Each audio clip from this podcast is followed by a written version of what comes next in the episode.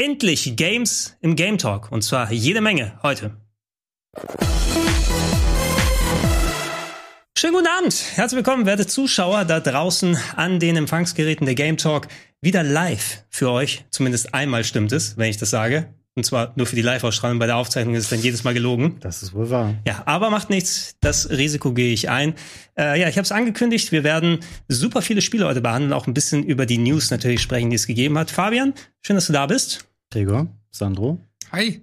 Schön, mal wieder hier zu sein. Ja, schön, dass ich mit euch beiden hier mal richtig formuliere. Ich bin noch ein bisschen aus der Puste, weil ich musste rüber aus Toonstruck hier laufen. Eigentlich wollte ich auch ein ein bisschen Gummibärchen essen oder so, einfach weil ich noch nichts gegessen habe heute. Das machst du einfach, wenn Sandro und ich von unseren Spielen dann berichten. Das können wir, wir machen, wir ja. Wir haben es ja sehr schön aufgeteilt. Über was sprechen wir denn heute alles? Es gibt eine Menge neuer Spiele gerade. Boah, genau. Also es lohnt sich zwar auch ein bisschen über das Happening hier in der Videospielindustrie zu quatschen. Wir hatten ja Sandro, du warst ja auch dabei, als wir beim PlayStation Showcase endlich mal das E3-Angebot von Sony gesehen haben, dass sie so lange Zeit sich aufgespart haben. Gibt's noch ein paar schöne ähm, äh, Erkenntnisse daraus, über die es sich noch zu reden lohnt. Aber es gibt tatsächlich jetzt in den nächsten Wochen und auch in den vergangenen Tagen sehr viele große interessante Spiele, die schon rausgekommen sind, die rauskommen werden. Mhm. Und äh, ja, wir haben einiges zum Vorstellen. Wir gucken mal, wie weit wir durchkommen und was wir an News nochmal dran machen können. Fabian, ich würde gerne mit dir anfangen ja. und du hast dir im Besonderen Deathloop dann anschauen können. Das oh, wäre noch mal. Das du gleich am Anfang ab. Ja, komm, lass uns, lass uns, lass uns die Hämmer gleich hier rausballern. Okay, ich, muss ja? mal, ich muss meine schlauen Notizen dazu aufmachen. Ich habe mich ähm, ja. sehr lange am Wochenende mit dem Spiel auseinandergesetzt. Das neue Spiel der Arcane Studios. Ihr kennt sie vielleicht von Spielen wie Dishonored, Dishonored 2 oder dem 2017er Prey. Die sind dafür bekannt, dass sie so etwas ungewöhnlichere Action-Adventure-Titel machen. Und ich möchte vorab äh, einmal mit der Frage beginnen, während du den Launch-Trailer, ist das der Launch-Trailer? Das ist ein bisschen so ein Gameplay-Showcase, wo okay. es ein bisschen länger zu sehen war. Ja. Ähm, die Frage an euch, Gregor Sandro, was denkt ihr, was für eine Art von Spiel ist Deathloop? Na, Sandro? Ich finde halt vom Gameplay her siehst du an allen Ecken und Kanten, dass das halt Arcane ist. Mhm. Wir haben irgendwie so einen bestimmten, ja nicht nur, also nicht nur, nicht mal nur das Gameplay, sondern auch der Stil, finde ich. Das schreit alles nach Arcane, was ich aber auch positiv meine, weil die eigentlich ja auch fast nur gute Spiele gemacht haben. Das Einzige, was ich weiß, ist halt, dass es diesen Loop, wie er nun mal im Titel auch schon steht, gibt. Und das, das, das alles besonders macht. Und ich gehe davon aus, dass mit jedem Loop man äh, mehr über die Handlung erfährt. Mhm. Gregor, was denkst du? Also ich hatte ein bisschen was zum Titel schon mitbekommen, weil ähm, Elias durfte sich vor einiger Zeit schon mal bei einem Event ein paar Stunden davon angucken und mhm. hat darüber erzählt, ähm, ja, dass was Sandro schon erwähnt hat, so dass es ein Arcane-Spiel ist, sieht man schon ein bisschen so mit der Art raus. Und du hast natürlich ähm, Elemente, glaube ich, auch drin, die du von anderen Arcane-Spielen kennst, dass es da wahrscheinlich ein bisschen Stealth-Passagen gibt, ein bisschen Puzzle-Geschichten, die da passieren. Ich glaube, du hast hier nochmal das Element eben mit dieser Schleife, um die du ähm, irgendwie das, die, die, ich weiß nicht, ob es dann wirklich einen wiederholenden Tag ist, in dem das Ganze spielt und du immer wieder neue Sachen da machen kannst. Aber auf jeden Fall spielt das sehr rein, ähm, dass es mal anders ist als bei anderen Spielen, dass diese Zeitschleife immer wieder, wenn da was passiert, nicht nur sich auf dich beschränkt, sondern quasi alle in dieser Welt über diese Zeitschleife Bescheid wissen. Ne? Ja, ihr habt beide ähm, richtige Facetten des Spiels genannt. Ich finde, ähm, das Gameplay hier, klar, das ist jetzt Gameplay, die Trailer, die es vorher immer gab, die so zwei- bis dreiminütige Zusammenschnitte waren, das trifft auch auf den Launch-Trailer zu. Die haben das Spiel mir sehr verkauft als einen ähm, auf Spaß ausgelegten Ego-Shooter. Mhm. Ähm, so ein bisschen fast Bulletstorm-artig, wo du irgendwelche krassen Fähigkeiten hast, Gegner in die Luft schleuderst, dann nochmal mit dem Snipergewehr reinschießt. Tatsächlich ist Deathloop eher eine Art Action-Adventure, das aussieht wie ein Ego-Shooter. Okay. Ähm, ihr habt es schon richtig erfasst. Ähm, es spielt auf einer ähm, Insel namens Black Reef, auf der man aufwacht als ein Mann namens Cold. Und man erlebt immer und immer wieder den gleichen Tag, so über täglich grüßt das Murmeltier. Dieser Tag ist aufgeteilt in vier Zeitabschnitte und es gibt vier Areale der Insel, die du in beliebiger Reihenfolge suchen kannst. Also es gibt quasi insgesamt 16 verschiedene Konfigurationen ähm, aus Zeit und äh, Ort, die man da besuchen kann. Und es geht darum, dass man diesen Loop unterbrechen muss und man findet relativ schnell raus, wie man das machen kann. In dieser Welt, die so ein bisschen so einen 60er Jahre retro-futuristischen Touch hat, so ähnlich wie bei Bioshock, gibt es acht sogenannte Visionäre. Das sind so ein bisschen so besondere Menschen in dieser Welt, die auch, ich möchte wirklich so wenig wie es geht hier spoilern, weil das später alles ein bisschen den Spaß am Spiel mindert, wenn man das spielt. Das sind Leute, wie ich sage jetzt mal, ein Wissenschaftler oder jemand, der ähm, einen Club betreibt oder jemand, der wahnsinnig viel Geld hat. So ein bisschen, es geht auch viel um, um Dekadenz und um maßlose Forschung, die betrieben wird auf dieser Insel.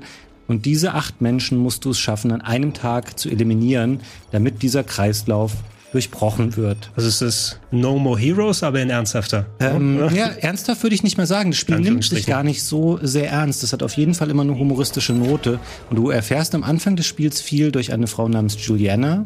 Sie ist quasi noch eine, eine neunte ähm, Figur, die ähm, auf dich permanent Jagd macht und du stehst in irgendeiner Beziehung zu ihr, weil ihr schon vermeintlich sehr viele Tage der gleichen Art ähm, zusammen erlebt habt und sie kann mit ihr über ein Funkgerät immer ähm, sprechen und ähm, sehr, sehr gut geschrieben, sehr lustige ähm, Dialoge, sehr ähm, pointiertes, ähm, hervorragend vertont auch im Deutschen und darüber findet man viel raus. Und am Anfang ist es so, ähm, wenn du stirbst, was äh, durchaus mal vorkommen kann, weil du hältst nicht viel aus in der, der Startkonfiguration, die du hast, dann beginnst du den Tag wieder am Anfang und du verlierst ähm, dein Equipment wieder, was du gefunden hast. Mhm. Du ähm, erinnerst dich an Sachen, die du aufgedeckt hast und da gibt es sehr, sehr viel. Du findest ständig irgendwelche Hinweise in Form von Textdateien, in Form von Audiologs. Du kannst Gesprächen zuhören ähm, und noch eine Vielzahl an Dingen mehr, die dir ähm, ermöglichen zu verstehen, was machen diese Menschen eigentlich da, wo halten die sich auf, was sind deren individuelle Pläne für den Tag. Und das Gute ist, das Spiel überführt das automatisch ähm, in, es gibt so einen sehr verästelten Questbaum, und wenn du irgendwo, keine Ahnung, einen Code für einen Safe erfährst, dann musst du dir das nicht selber merken oder aufschreiben, sondern das Spiel weiß dann, okay, an der Stelle könnte ich jetzt einen Safe knacken, weil ich jetzt das mhm. weiß. Oder ich könnte ähm, ein Experiment verhindern, was dazu führen wird, dass der Wissenschaftler später frustriert darüber ist und sich an einem anderen Zeitpunkt des Tages woanders aufhalten wird. Und solche Informationen bekommst du ständig und dadurch ist auch jeder Tag tatsächlich anders. Und dieses kleine Frustmoment, das man dadurch hat, dass man alles verliert, das wird schnell aufgehoben, weil relativ früh im Spiel wird so eine Art ähm, Währung eingeführt. Ich will das jetzt nicht Seelen nennen. Es ist auch was mhm. anderes im Spiel, was man quasi einsammeln kann.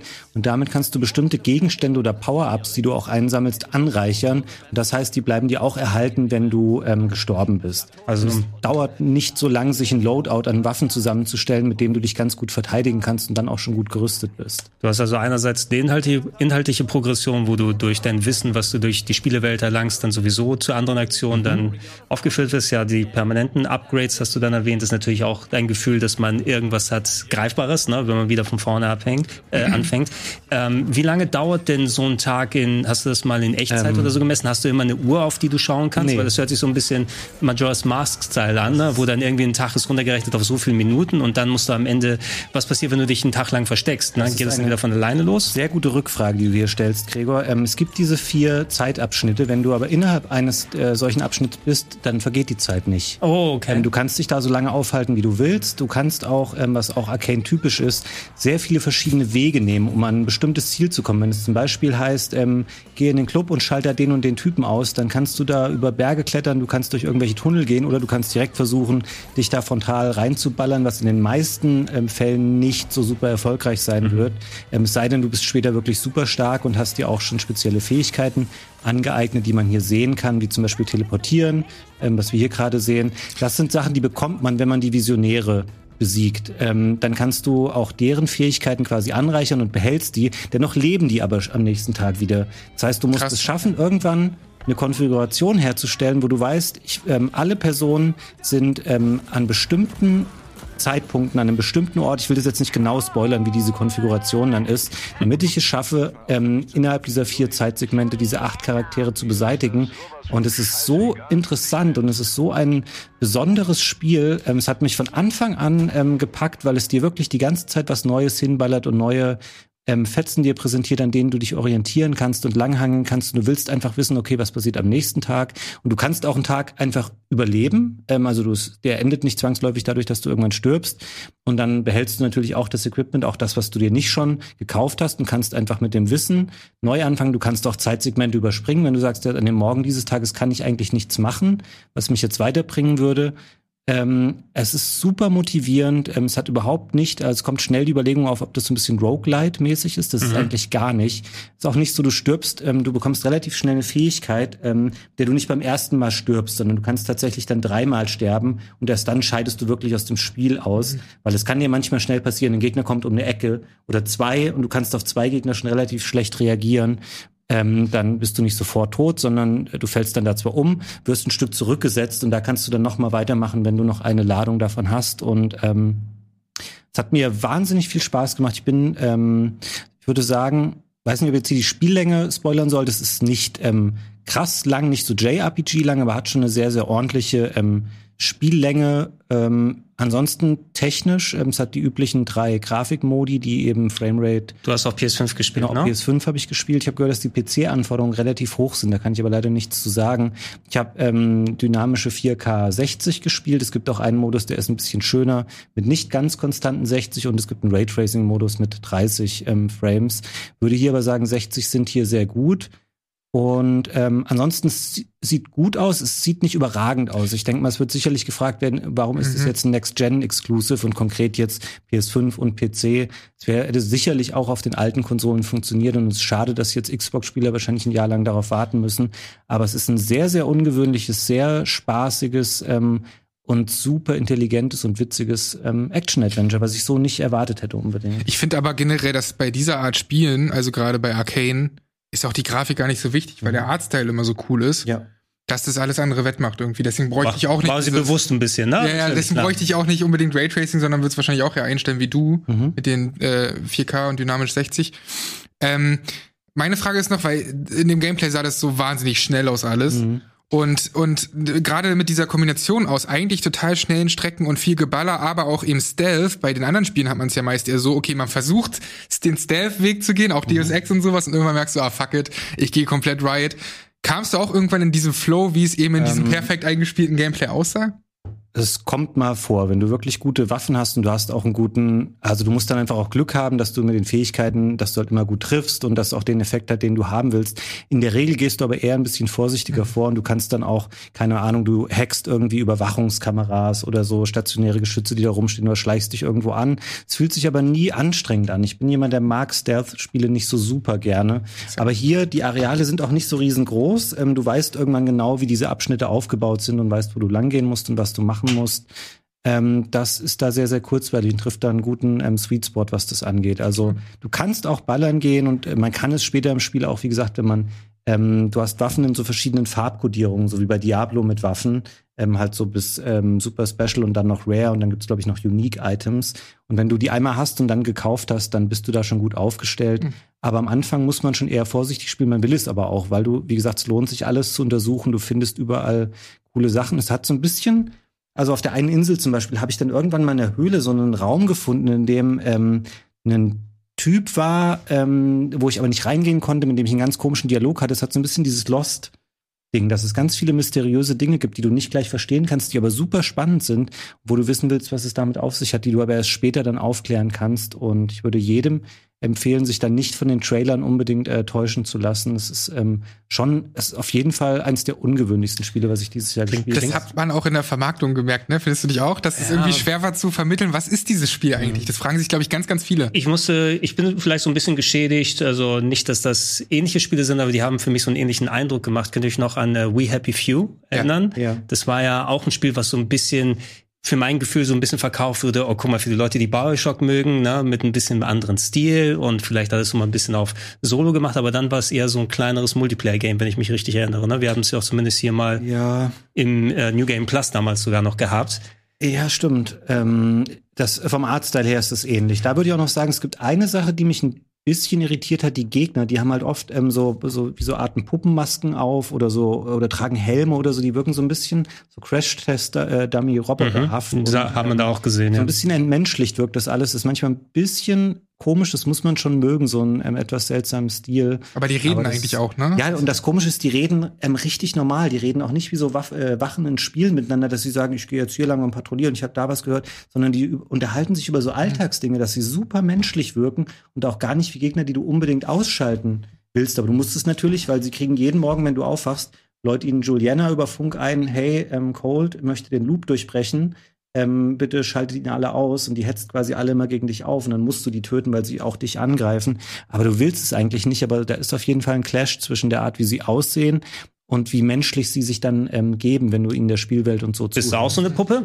Na, oder hast du nicht ähm, noch nie im Spiegel gesehen? Äh, nee, aber das weiß man ja. Dass, also er sieht, ich weiß auch nicht, das sollen wahrscheinlich keine Puppen sein, die tragen vielleicht einfach gerne Masken und Helme. Oder, oder jeder sieht sich, äh, jeder sieht den anderen immer nur so, ja, keine Ahnung. Aber ich ist. bin mir sicher, dass da am Schluss ähm, noch ein großer Story-Twist oder was sehr Interessantes kommen wird, weil dafür ist es vorher zu gut geschrieben, die ganzen Geschichten der Charaktere, die man trifft und so. Ähm, und auch da, das ist nicht so klassisch, so du ballerst dich irgendwo durch und dann kommt ein Bosskampf, sondern du schaffst es auch mal relativ früh im Spiel, einen von diesen Visionären ähm, zu entdecken und die sind auch nicht, die sind auch nicht übermenschlich oder so. Du kannst die töten. Es bringt dir halt nicht so viel, weil du musst ja, wie gesagt, an, an diesen Punkt kommen, wo du weißt, du kannst die alle an dem einen Tag erledigen.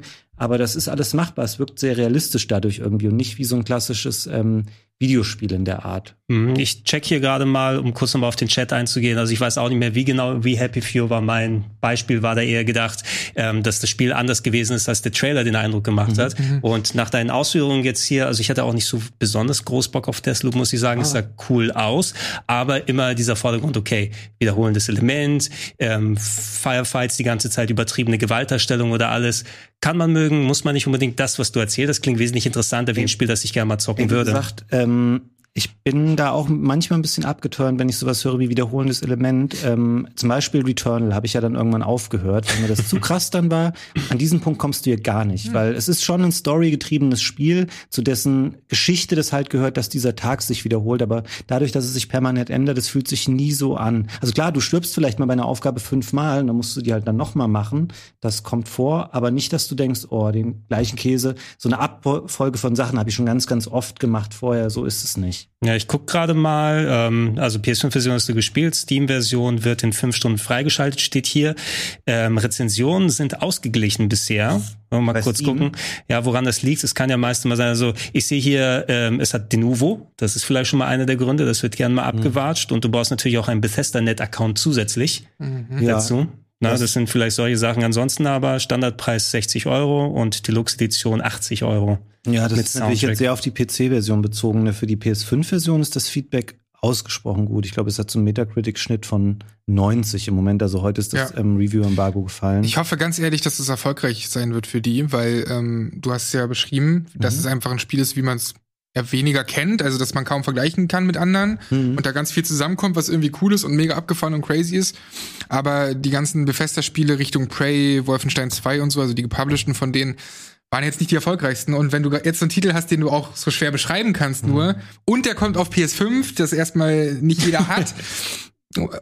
Klar, PC auch, aber ich hoffe einfach nur, dass das ein Erfolg wird und nicht einfach in sechs Wochen niemand mehr drüber spricht. Boah, ja, naja, ich spiel's im Game Pass wenn es in einem ja, Jahr das dann dauert da halt ein Jahr noch. Ne? Ich habe ja. jetzt wirklich auch versucht, anhand meiner Notizen das in 10, 15 Minuten zu komprimieren, was das Spiel ist. Man könnte da ewig drüber ähm, mhm. sprechen, also auch über Sachen, die man da erlebt im Spiel und sowas. Aber ähm, das wäre halt alles auch krasses Spoiler-Ding. Deswegen, jo. Let's Plays des Spiels sind auch schwierig. Müsst ihr euch genau überlegen, ob ihr das anschauen wollt, weil du halt ständig irgendwelche Sachen hast, die dir das Spiel für späteres selber spielen ähm, spoilern werden. Und deswegen seid da vorsichtig und guckt euch nicht zu viel an, wenn ihr es selber noch spielen wollt. Oh cool, da bin ich mal gespannt darauf, wie es jetzt dann, wird ja natürlich das Spiel sein, was erstmal in die ganze äh, Let's Play-Schleife reinkommt. Meine ich jetzt nicht nur speziell bei uns, sondern da wird ja das Internet ja voll sein. Stream hier, Let's Play da. Speedruns vor allem, da bin ich gespannt. Spe oh ja. Oh ja, Speedruns sind immer bei Arcane-Sachen sowieso ganz besonders. Ne? Also wenn man jetzt, ich glaube, da hatten wir drüber gesprochen, Sandro, oder mit ähm, Prey, den, ja. wo wir immer bei New Game Plus immer wieder dann. Wie, wie lange ist das Speedrun jetzt? Wieder zwei Minuten runter, waren wir irgendwann auf fünf.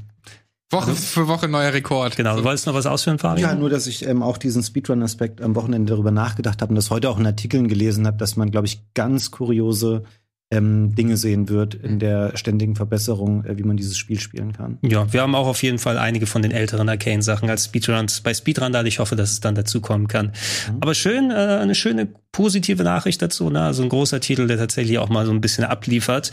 Ähm, Sandro, wir können gerne mal rübergehen und über ein Spiel quatschen, was wir beide gezockt haben. Ich glaube, du wahrscheinlich wahrscheinlich ein bisschen mehr als ich, weil ich nur ein paar Stunden bisher reinzocken konnte. Es ist das Indie-Game des Jahres 2021, nochmal als kleiner Gag vorne dran gesagt, von dem Gamescom Awards gewählt vom kleinen Publisher EA, nämlich Lost in Random ist ja, das, äh, übers Wochenende rausgekommen. Das ist immer die Frage, ne? Ist sowas wie A Way Out oder so, ist das noch Indie? Naja, Wenn das, das unter EA äh, können, wir glaube ich, können wir glaube ich im Anschluss nochmal machen oder wenigstens kurz drüber sprechen, lass uns erstmal über das Spiel ja. drüber quatschen. Also Lost in Random stammt ja von dem Entwicklerstudio, das vorher Fee gemacht hat, das war auch schon im EA mhm. Originals Programm Und was vor allem auffällt, ist natürlich erstmal der Stil. Der ist mega abgefahren. Der erinnert sofort auch an Tim Burton oder auch an dieses Alice in Wonderland Spiel. Mhm. Das American McGee's Schieß mich tot. Ja. Genau. Und ähm, die Prämisse ist ja auch echt schön, denn zum zwölften Geburtstag ist es in dieser Welt so, dass man einen schwarzen Würfel äh, werfen muss, um seine Zukunft zu bestimmen. Und Even, die, die wir hier die ganze Zeit sehen und die wir auch spielen, würfelt die Eins. Doof gelaufen, dann, dann äh, ja, steigst du halt, also bist du quasi in so einer Welt, die nicht besonders luxuriös ist. Wenn man die sechs würfeln würde, ist man, so heißt es zumindest, im Palast der Königin. Genau, du kommst nach Sechshausen oder so, wo, die, wo alle die Sechser dann leben. Die Namen sind so geil, pass mal auf. Also, wenn du die Eins würfelst, kommst du nach Onecraft. Wenn du die zwei würfelst, Two Town. Dann kommt Freedom. Dann kommt Forburg, Five Tropolis und Sixtopia. Also die Namen da auch sehr, sehr gut, ja. was das angeht. Und die Schwester, die kommt nach Sixtopia und äh, man will natürlich sie irgendwie zurückholen, auch wenn man weiß, dass es ihr wahrscheinlich nicht so schlecht geht in Sixtopia. So heißt es zumindest. Ja, naja, du kriegst zumindest, also ich habe die ersten paar Stunden dann da auch gespielt, ne? Und wenn du diese ganze Story mal hinter dich hast, wobei du am Anfang schon einen kleinen Gameplay-Part zocken darfst, bevor die ganze Story ja, kommt, mh. durch die du dich durchwarten darfst. Äh, grundsätzlich geht es darum, dass es, du bist nicht sicher, ob es deiner Schwester gut geht, aber es gibt einen kleinen Geist, der bei dir vorbeischaut und dann sagst, äh, oh, vielleicht ist mit der Schwester doch nicht alles in Ordnung. Und Even macht sich auf auf dem beschwerlichen Weg von Einshausen nach Sextopia, die sie wahrscheinlich, so wie ich es absehen kann, durch alle anderen Städte dann ja. durchbringt, nach ja, so und nach, durch die Sechs-Klassengesellschaft. Ja. Ähm, und äh, das funktioniert als Third-Person-Action-Adventure mit einem Echtzeitkampfsystem, aber auf ihren Wegen trifft sie auch Dicey, den kleinen Würfel mit Armen und Beinen, und der sie äh, unterstützt beim Kämpfen. Genau, und das ist das Besondere daran, denn eigentlich hat nur die Königin so einen äh, Würfelkönig an ihrer Seite. Nun aber auch eben Even, ähm, wodurch sie dann eben die Fähigkeiten besitzt. Und das sieht so aus. Und da war ich echt überrascht, weil ich das vorher nicht wusste. Du kämpfst, also erstmal kämpfst du ganz normal, du kannst einmal irgendwie schießen, du kannst aber auch mit dem Schwert irgendwie rumfuchteln. Das kannst du dann auch in diesen Gameplay-Passagen, die da relativ früh am Anfang kommen. Aber dann mhm. Äh, merkst du halt, sobald du diesen Würfelkönig an deiner Seite hast, oder den Würfel eben, dass du auch noch ein Kartensystem da drin hast. Das sieht nämlich so aus, wenn du mhm. den Gegner abschießt, dann verliert er so Diamanten. Wenn du von diesen Diamanten genügend gesammelt hast, dann bleibt kurz die Zeit stehen, ein paar Karten erscheinen und dann wählst du halt aus, aus diesen Karten, welche Fähigkeit ja. du jetzt haben willst. Das können geh, halt, das ich geh kann, da mal kurz hin. Ich habe genau, das nämlich ja auch mal aufgezeigt. Das kann Heilung sein, das kann aber auch äh, einfach nur ein Schwert sein, womit du dann eben kämpfst. Und da kommt eben die Taktikkomponente rein, weil man dann eben auch überlegen muss, okay, warte ich jetzt, bis ich genügend Diamanten habe, um eine möglichst große Auswahl an Karten und Fähigkeiten zu haben? Oder wenn gerade die Kacke am Dampfen ist, werfe ich den schon, wenn ich gerade mhm. nur zwei, so wie hier jetzt gerade äh, ja. So, so ein weirdes Konzept, also es sind viele Sachen, die da ineinander greifen. Mhm. Normalerweise kenne ich solche Kartengeschichten eher bei rundenbasierten Games, ne, wo du zwischendurch dann baust dein Deck und dann kannst du irgendwie gegen die anderen Leute antreten.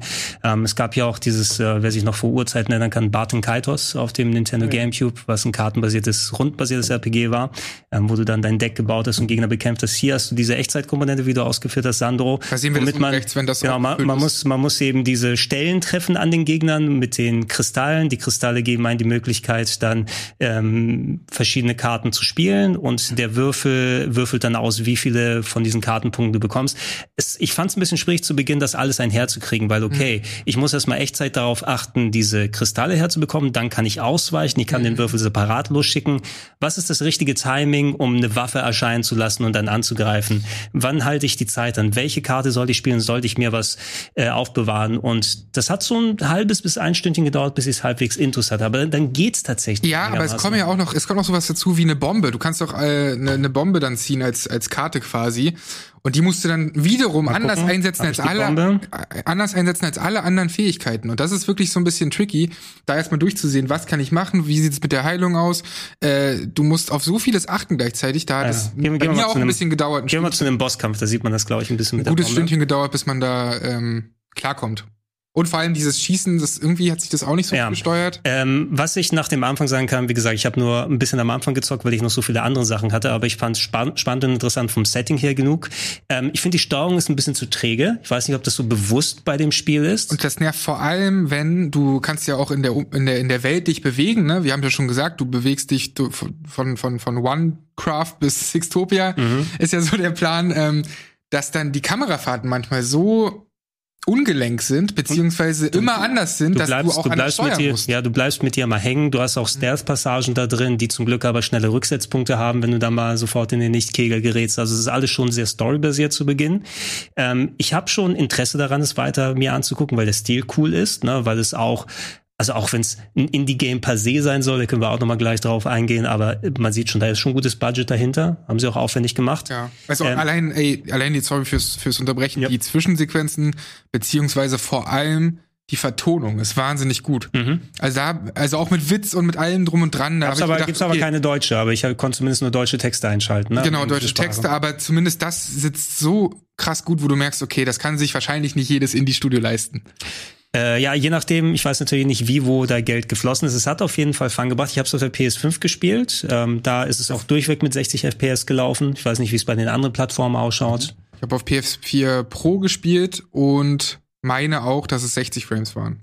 Ja, ähm, ich muss mal gucken, ob dann noch weitere Stealth-Sektionen, Plattforming oder sowas dazukommen, weil da könnte ich mir vorstellen, dass die Steuerung, wenn sie träger bleibt, so träge bleibt, dann auch noch mal ein kleiner Stolperstein extra sein würde. Und ich muss schauen, wie lang Spaß eigentlich dieses Konzept mit, okay, ähm, hit the points for massive damage bei den Gegnern dann macht, um dann nochmal Karten rauszusuchen, weil es fühlt sich wie so ein Schritt an, der eigentlich nicht sein müsste für so ein Action-Adventure. Weil es ja ne? auch immer wieder diese Action so äh, pausiert. Ne? Ja. Es ist ja dann wirklich Time mhm. Äh, Freeze und dann wählst du eben aus. Und das ist da immer wieder, immer wieder wird man so ein bisschen rausgerissen aus der, aus der Spielwelt und aus dem, was da eigentlich so passiert. Guck mal, Bombe aktiviert, das, weglaufen das, und dann. Ja, genau. Das ist das, was ich meine mit den Bomben. Da habe ich auch erstmal die Bomben zwei, dreimal falsch gesetzt und so, weil ich nicht wusste, wie ich das machen soll. Zelda-Style den Gegner da weghauen. Ähm, vor allem mal die, die Würfel, die auch ihre eigene Sprache haben, sind sehr charmant, mhm. finde ich. Also da ist viel Cooles drum gemacht worden. Auch die NPCs, auf die du triffst, ne, hat auch was schon was nicht nur Tim Burton-mäßiges, sondern als ob das so ein alter Nickelodeon-Cartoon wäre mit den schrägen Gestalten die da alle herumlaufen. Also sie haben sich schon einiges überlegt. Hat auch gute Bewertungen bekommen, ähm, ja. also durchweg. Also es war auf jeden Fall vielleicht nicht ganz so gut wie Deathloop oder andere Sachen, nee. aber war durchweg solide. Ich muss sagen, ich bin erst in Freedom, das sei mal gesagt, ich habe wahrscheinlich so dann dementsprechend die Hälfte ähm, geschafft und ich werde auf jeden Fall weiterspielen, weil natürlich, ey, es gibt viele Indie-Spiele, es gibt viele, die genauso was versuchen zu machen, aber das hat für mich genügend Abwechslung und vor allem diesen wunderschönen Stil mit guten Sprechern und so, dass mich das bei Stange gehalten hat und bei Stange halten wird und ich will das auf jeden Fall durchspielen. Ich gehe jetzt auch nicht davon aus, dass es länger als irgendwie zehn Stunden geht und damit ist es auch ein sehr, eine sehr angenehme Länge. Mhm. Und ich würde da eine vorsichtige Empfehlung äh, aussprechen. Man muss sich halt bisschen auf dieses Kampfsystem hineinlassen. Es ist ganz schön viel, aber es ist etwas, was man so auf jeden Fall nicht jeden Tag spielt. Ich hätte gesagt, die hätten sie das mal für den Herbst auch sparen sollen, aber wir sind ja fast da. Ne? Eigentlich ja. hätten sie sowas im Oktober normalerweise rausgebracht. Ja, aber es ist ein bisschen, also wir haben ja vorhin schon drüber gesprochen, es ist ein bisschen äh, Spieleflaute gewesen, ein paar Monate lang. Und jetzt kommt plötzlich einmal jetzt kommt alles. Alles und dann denkt man sich so, hm, hat er einen Lost in Random Platz? Ja. Das ist so die große Frage zwischen den ganzen anderen. Ja. Aber generell hat mir das hat mir das gut gefallen. Ja, ich werde es auf jeden Fall auch weiter spielen, ähm, wenn ich mal mit den anderen Sachen dann durch bin, die mich gerade so beschäftigen. dann schmeiße ich auch mal ein Game rein. Ähm, letzte Woche rausgekommen ist äh, wenn man das hier nochmal den Namen gucken, wenn ich dieses Fall sage, Tales of Arise, oh. das aktuell. Ich hatte schon den, den, den Vorgänger im Kopf. Äh, war vor einiger Zeit eine Demo rausgekommen, natürlich die ganz große Tales Japano-RPG-Serie von äh, Bandai Namco, ist die dritt erfolgreichste JRPG-Serie auf der Welt nach Dragon Quest und Final Fantasy, was die, ja, was die Abverkäufe angeht, ähm, weil das so ich glaube, eine der Serien ist, die nicht nur sehr, sehr viele Einträge hat, sondern auch entsprechend ähm, Anime in den Vordergrund packt. Also die Spiele sehen mit den Jahren immer aus wie ein ja, spielbarer Zeichentrickfilm. Die Sequenzen sind doch ziemlich geil. Also ich habe äh, Tides of Berseria mhm. äh, gespielt und das war schon ziemlich, ziemlich schick auch in den, in den Zwischensequenzen. Ja, das Ding ist, die Sachen sind seit Jahren, ich meine, Bandai Namco hat eine große Abteilung, die sich speziell um die Geschichten hier kümmert und es werden Sachen remake neu rausgebracht. Ich glaube, ich habe wahrscheinlich zweieinhalb Dutzend Titel bei mir daheim in der Sammlung. Fabian? Ich muss kurz eine Zwischenfrage stellen. Entschuldige bitte, ich habe ja gerade ähm, Final Fantasy VII Remake plus DLC durchgespielt. Ist das Kampfsystem einfach eins zu eins das gleiche? Nein, nein, nein, nein. Also die, was die Tales-Spiele ausgemacht hat häufig, ist das ähm, echtzeitbasierte Kampfsystem. Du hast also Gegnergruppen in den meisten Spielen, in die du reinläufst, aber dann hast du ein abgestecktes Areal, wo du fast schon Fighting-Game-mäßig, ähm, je nachdem wie du die Steuerung eingestellt hast, mit den Gegnern umgehen kannst. Hier ist es so dann Ähm, hier sieht man wahrscheinlich gleich, du bist in der Gegnergruppe drin, du kannst den Lock-on machen, hier einer der schwierigeren Gegner, kannst drumherum laufen, hast Ausweichmanöver, ähm, hat ein bisschen mehr was von einem Action-Adventure äh, in der Hinsicht. Du kannst auch nach und nach, wenn du mehrere Stunden schon gespielt hast, werden mehr Features freigeschaltet. Du hast verschiedene Charaktere, die zu Combo-Attacken hinzukommen. Du kannst die Steuerung von anderen Charakteren übernehmen. Es kämpfen dann meist vier Leute aus deiner Party gleichzeitig zusammen, die dann von der KI gesteuert werden. Du selber hast die Möglichkeit, Special Moves, normale Angriffe zu machen, ähm, Möglichkeiten, Gegner nach oben zu schleudern und alles. Das wird sehr, sehr ausladend. Und das ist was, was man über die ganzen ähm, Tales-Spiele dann immer üben und trainieren muss. Ja, also wenn du die ersten paar Stunden spielst, noch ein Feature wird freigeschaltet, noch eins, was du machen kannst. Ähm, ich würde es nicht mit Final Fantasy VII vergleichen, also mit dem Remake, weil da du hast nicht diese, du kannst zwar auch das Geschehen anhalten, um im Menü mal zu gehen, um was zu machen, aber das machst du höchstens um mal kurz ein Item zu benutzen und alles. Ne? Mhm. Und äh, du kämpfst sonst halt in Echtzeit. Äh, es gibt eine Demo, die man ausprobieren kann, die einen aber schon mit erfahrenen Charakteren spielen lässt. Und das ist so die Sache, die mir bisher am meisten Spaß an dem Game gemacht hat, eher die Gameplay-Seite. Es sieht zwar ganz hübsch aus, ne? man muss schon auf diese Animes, auf das Anime-Styling stehen. Mhm. Der Rest des Games ist sehr Standard, okay. muss man sagen. Ne? Aber da mal eine Frage zu der offenen Welt, weil wir sind ja in westlichen Open-World-Spielen relativ verwöhnt, was es angeht, bei JRPGs und ich nehme auch sowas wie Neo Automata oder so rein. Mhm. Ich bin ja dann doch gewöhnt, dass das sehr minimalistisch dargestellt wird. Hier sieht mir das schon ein bisschen besser aus. Was würdest du sagen, oder ist es doch sehr es ist, untergebrochen also no, no, auf das Wichtigste? Es, es ist ja auch ein Cross-Gen-Spiel. Ne? Da kann man jetzt nicht erwarten, dass es eine große zusammenhängende Welt, die nur auf PS5 und Xbox Series X sein wird, sondern die ist schon von Ladezeiten unterbrochen. Seit spätestens der PS3-Ära, also man kann schon sagen fast in Richtung zehn Jahre, wo die Spiele rauskommen, ähm, sind die Tales Games gerne ein bisschen breiter von den Locations aufgestellt. Das heißt, du kommst nicht nur in einen Schlauch, wo du in eine Richtung gehst, mhm. sondern du kommst auf deine Oberwelt und du kannst wirklich dann ein größeres Areal beschreiten, was verschiedene Ausgänge hat, wo dann es mal ein Kampfgebiet sein kann, wo es äh, eine große Wiese sein kann, die zwei Städte miteinander verbindet. Und genau das gleiche Konzept wird hier dann auch gemacht. Ne? Ähm, kannst auch Quick Travel später freischalten, natürlich, wenn du das nicht machen willst, aber es ist jetzt nicht Open World per se, sondern du hast einfach ein breiteres Gebiet, was du abgehen kannst, wo die Gegnergruppen drum laufen, ähm, die du dann angehen kannst äh, oder auch an denen vorbeilaufen, vielleicht mal eine Ecke finden, um da ein paar Items zu sehen. Und äh, genau den Weg geht das, geht das Ding weiter. Ich glaube, das haben sie auch schon vor vielen Jahren einfach so gemacht, weil sie schon absehen konnten, hey, noch so ein Standardschlauch und ein einfach Standard-Dungeon, wo du dich reinsetzt und drei Schläuche entlang gehst. Na, sowas gibt's auch ein bisschen von dem, was ich bisher gesehen habe, aber meist so verzahnte in den Dungeons irgendwie so ein Rätsel, wo man einen Schlüssel mal findet und einen Aufzug aber warum aktiviert. Haben sie immer, warum haben sie immer noch so einen Wechsel zwischen äh, offener Welt und dann Kampfarena? Hm. Das, das finde ich so. so. Also eben dieses, weißt du, man ja. kurz Freeze Frame und dann, okay, jetzt geht's in den Kampf über. Weil du bei den Spielen speziell den Platz brauchst fürs Kämpfen. Du siehst ja, wie viel Ausweichmanöver es gibt. Da ist ja ähm, du wirst zugeworfen äh, mit Effekten. Ne? Du hast riesige Gegner, aber auch tausend Attacken, die du machen kannst. Vier Charaktere von deiner Party, die angreifen. Alle schreien ineinander. Alle haben Slow-Motion-Moves und sowas. Und stell dir vor, du bist in einem kleineren Dungeon drin. Du hast einfach nicht die Ecke, um dich ja. da in der Echtzeit dann auszubreiten. Stimme ich dir zu, aber fairerweise muss man sagen, das hat Final Fantasy VII Remake aber auch geschafft. Ne? Ja. Da hast du immer genügend große Areale gehabt. Dadurch wusstest du aber auch immer genau, wann ein Gegner kommt. Dass jetzt ja, in dem schmalen Gang keiner kommt. Hier, hier ist es mehr wie so Streusel eingeworfen. Ne? Da kann man Gegner hin, da mal einer und dann, ach, lass uns auf Nummer sicher gehen und dann stellen sie sich vor ein breiteres Areal. Ähm, für den Rest, also wenn man sich hier das Gameplay anguckt, ähm, das ist schon für mich bisher das Highlight gewesen, wenn man mit dem Kampfsystem erstmal so ein bisschen vertraut ist. Ich glaube, das könnte auch durchaus spaßig werden. Ich bin auch nicht ganz so warm damit, von wegen, ich habe noch nicht so das Ausweichtiming drauf. Ne? Mhm. Ähm, da war ich bei so Action-Adventures, richtigen Action-Adventures wie East 9 beispielsweise Anfang des Jahres wesentlich wärmer damit geworden direkt gleich, weil das macht richtig Spaß, auch für das verschiedene Charaktere auswählen, die unterschiedliche ähm, Stärken und Schwächen haben, je nachdem, welchen Gegner ich angreife. Hier bin ich so noch am Ausloten. Okay, warte mal, wenn ich hier auf die R2-Taste drücke, kann ich ausweichen, aber was ist das richtige Timing und äh, welches Special soll ich nochmal benutzen? Ähm, das will ich alles nochmal in mich übergehen lassen sozusagen. Geschichte, äh, Volk, was äh, unterjocht wird von einem anderen, zwei Planeten, die gegenüber sich stehen. Äh, man ist natürlich von dem unterjochten Volk und versucht dann gegen die Herren sich aufzulehnen, die natürlich auch alle sehr comichaft, bösewichtmäßig, oh, wir halten euch alle als Sklaven und wir hauen euch die ganze Zeit. Ähm, ein paar Mysterien mit einem Charakter, der mit einer Eisenmaske herumläuft zu Beginn, so typisch, wie ist es, der Mann mit der eisernen Maske, ne? das kennt man ja die, das alte Buch, ähm, wo ich auch schon ein paar Sachen absehen kann, glaube ich, wo das storytechnisch hingeht. Aber storytechnisch hat mich selbst nichts wirklich groß vom Hocker gehauen. Mir hat mehr das Gameplay bisher Spaß gemacht. Äh, Berseria, was du erwähnt hast, ist ja das Spiel, was vor ein paar Jahren rausgekommen ist. Das hat mir auch sehr viel Spaß gemacht, muss ich sagen, sowohl zum großen Teil storytechnisch als auch spielerisch.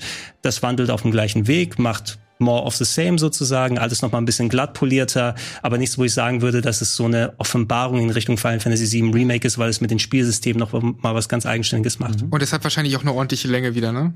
Denke ich mal, ne? Ja. Da bin ich raus. Also, äh, ich leite jetzt von Sorry, den an, ich leite jetzt von den anderen Tales-Spielen ab alle Tellspiele, die ich gespielt habe, sind zu lang. Ja, ja, exakt, no? deswegen ja. Es sind 40 Stunden Spiele, die 60 Stunden dauern zum Beispiel. Alles wann spielen, ey. Na, du hast die ganze Welt schon abgegrast, sozusagen alle Locations kennengelernt und dann geht die Story nochmal für etliche Stunden weiter und kommst nochmal ein drittes oder viertes Mal in die gleichen Städte. Sowas häufig bei den Tales-Spielen. Hast du schon mal ein Tales aufgespielt? Ähm, ich glaube, ganz früher Tales of äh, Fantasia habe ich gespielt, das erste auf dem, auf dem Game Boy Advance, Advance ne? Später Nicht die beste Version leider.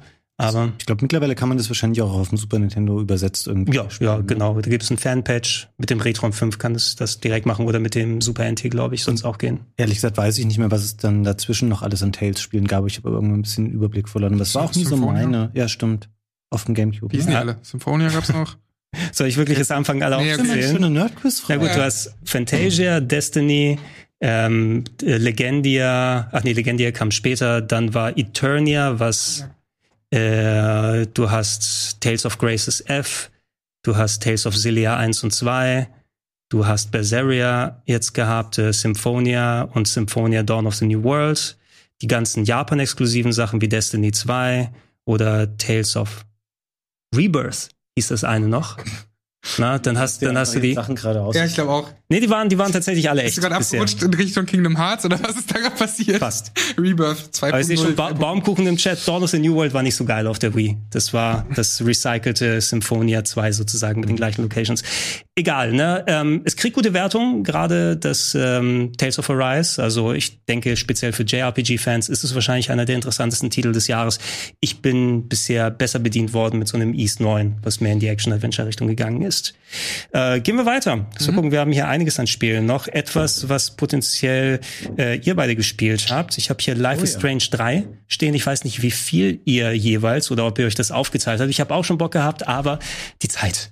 Ja, ich bin durch und die Zeit äh, ist ein guter Punkt, denn Life is Strange ist so eine Reihe, wo ich mir immer denke, ja man, dafür kann ich mir auf jeden Fall die Zeit nehmen, weil das ist dann ein Sechstel oder so von Tales of mhm. und das ist wesentlich entspannter. Generell mag ich die Spiele sowieso. Es ist nicht alles irgendwie Gold, was es angeht. Gerade zuletzt Tell Me Why und Twin Mirror haben mich da verloren, was von Dontnod war. Das hier wiederum wird von Deck 9 entwickelt, die auch Life is Strange Before the Storm gemacht haben, was ein Spin-off von dem allerersten Life is Strange war. Ist nicht mehr Episode, ne? Jetzt? Und erstmals, genau, erstmals ist es äh, nicht mehr in Episoden veröffentlicht, was ich begrüße, weil man immer wieder vergessen hat, ey, was ist denn eigentlich passiert vom halben Jahr, als die erste Episode erschien, sondern du kannst das ganze Spiel durchspielen. Und ähm, generell mag ich ja diese Entschleunigung von diesen Spielen. Mhm. Also ich habe das zum Beispiel jetzt auch an einem verkaterten Sonntag gespielt mhm. und das war einfach perfekt dafür. Klar, du hast doch die emotionalen Momente. Aber naja, ebenfalls zu Life is Strange True Colors. Ähm, darin geht's um Alex Chen, das ist aka Nasty, ich finde. Ist, ich, kann, ich, kann, ich, kann, ich, ich kann an nichts anderes denken, wenn ich das sehe. Das ich sehe immer Nasty vor mir. Gar nicht mehr gesehen. Das Nasty auch direkt geschickt, so ey, das, ich kann das nicht spielen. Ja, aber sie kann es wahrscheinlich auch nicht mehr hören, ja, wenn wir diese Vergleiche Sie hat sogar ge, äh, gestreamt. Naja, äh, Alex Chen, das ist eine Weise, die ähm, nach acht Jahren ihren Bruder wieder sieht und eben in ihrer Heimatstadt wiederkehrt. Und erst ist alles cool, dann gibt's eine große, also erstmal begrüßt sie alle, die da sie halt von Hören und Sagen kennen.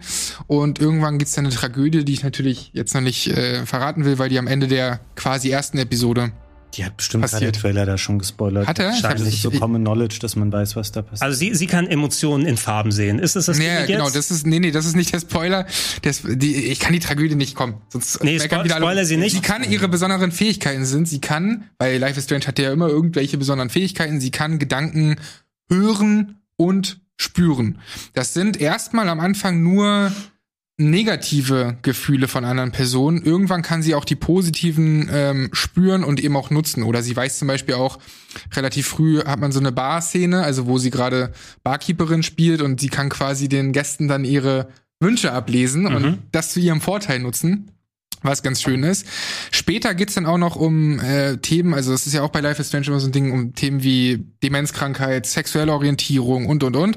Ich finde hier ähm, arbeitet sich das alles organisch da rein. Also es ist nicht so mit der Brechstange, denn viele hatten das Problem, dass Life is Strange immer so mit der Brechstange jetzt irgendwie mhm. Homosexualität oder whatever ansprechen wollte. Oder halt in Life is Strange 2 mit der Brechstange eben dieses, okay, du bist man spielt da zwei mexikanische Brüder, die dann halt durch das Redneck-Amerika streifen und natürlich nur von fucking äh, Nazis oder so getroffen. Also es ist immer sehr eintönig, so, ne?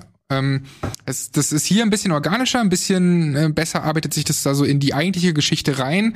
Nebenbei kann man auch noch so ein bisschen Arcade-Minispiele machen mhm. und ganz viel entdecken halt in der Welt. Mm, ich würde mir wünschen inzwischen bei Life is Strange und auch bei, dem, bei diesem Spiel, dass man dass es nicht immer die gleichen Muster sind. Ich weiß nicht, ich, man, man, man, man arbeitet sich da halt so von Raum zu Raum oder von offener Welt zu offener Welt durch mhm. und klickt halt alles an, versucht alles irgendwie zu erkennen und halt mehr zu erfahren, aber irgendwie reicht mir das inzwischen nicht mehr. Life is Strange ist immer mehr in der Gefahr, in dieses Telltale-Modell zu fallen, dass alles irgendwie durchschaubar ist, was mhm. diese Entscheidung angeht und dass, dass diese Formel halt auch immer gleich ist. Mhm. Und ich würde mir da irgendwelche neuen Komponenten, Komponenten wünschen. Und Life is Strange True Colors hat diese neuen Komponenten meiner Meinung nach nicht. Auch wenn die Geschichte wieder funktioniert für mich, weil der Soundtrack wieder gut ist, ja. weil du erstmals gute Sprecher und Sprecherinnen hast auf Deutsch, mhm. die auch größtenteils echt gut sind. Also auf Deutsch kann man sich das geben. Es ist natürlich weiterhin nicht so erinnerungswürdig wie Life is Strange 1 in meinen Augen, aber mhm.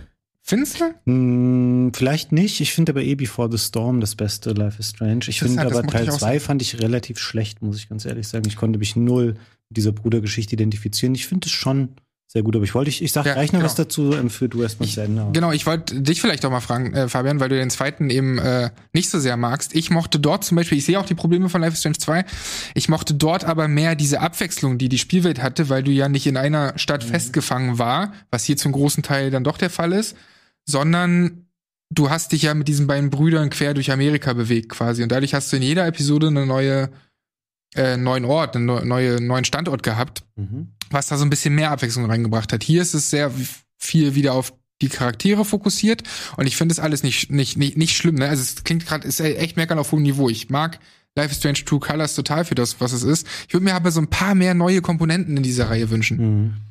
Ich glaube, dieses Konzept dieser übernatürlichen Fähigkeiten ist ein bisschen endlich und ich finde, ähm, ich finde, Alex ist ein super Charakter. Die ist sehr viel sympathischer und, ähm, äh, wie sagt man das, relatable oder mehr relatable als diese Brüder aus dem, aus dem letzten Spiel. Das ist alles cool.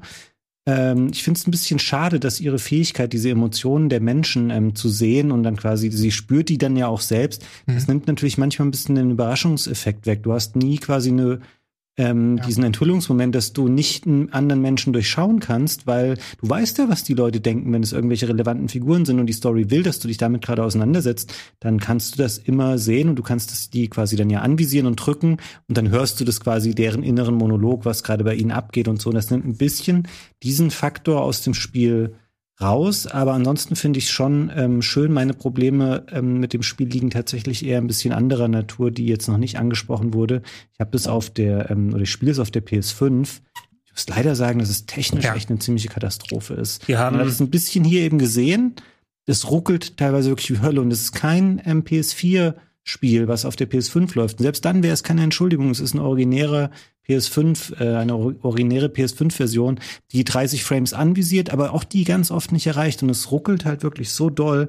Das müssen sie rauspatchen. Ansonsten ist es technisch einfach echt eine Enttäuschung. Vor allem an Stellen, wo man es gar nicht glauben würde. Also da passiert ja jetzt nicht viel. Aber ganz am Anfang läuft man einfach nur so auf die Stadt zu da ist jetzt vielleicht, weiß ich nicht, Weitsicht oder was kann da komplex sein. Mhm. Und, und, und, und da kommt es halt zu Framerate-Problemen ja. irgendwie. Und da denke ich mir auch so, hä, komisch. Also auf PS4 hätte ich es vielleicht noch irgendwie verstanden, aber du meintest ja, du hast auf PS5 gespielt. Mhm. Und da war es genauso. Und, und das zweite Ding ist, ich habe ja gerade die deutschen Sprecher und Sprecherinnen gelobt. Die Vertonung an sich ist gut, aber sie passt nicht immer auf den Mund. Es ist nicht immer mhm. lippensynchron im Deutschen. Und das reißt sich dann halt auch immer so krass raus, weil ich meine, das geht halt um 90 Prozent um die Dialoge und um die Geschichte.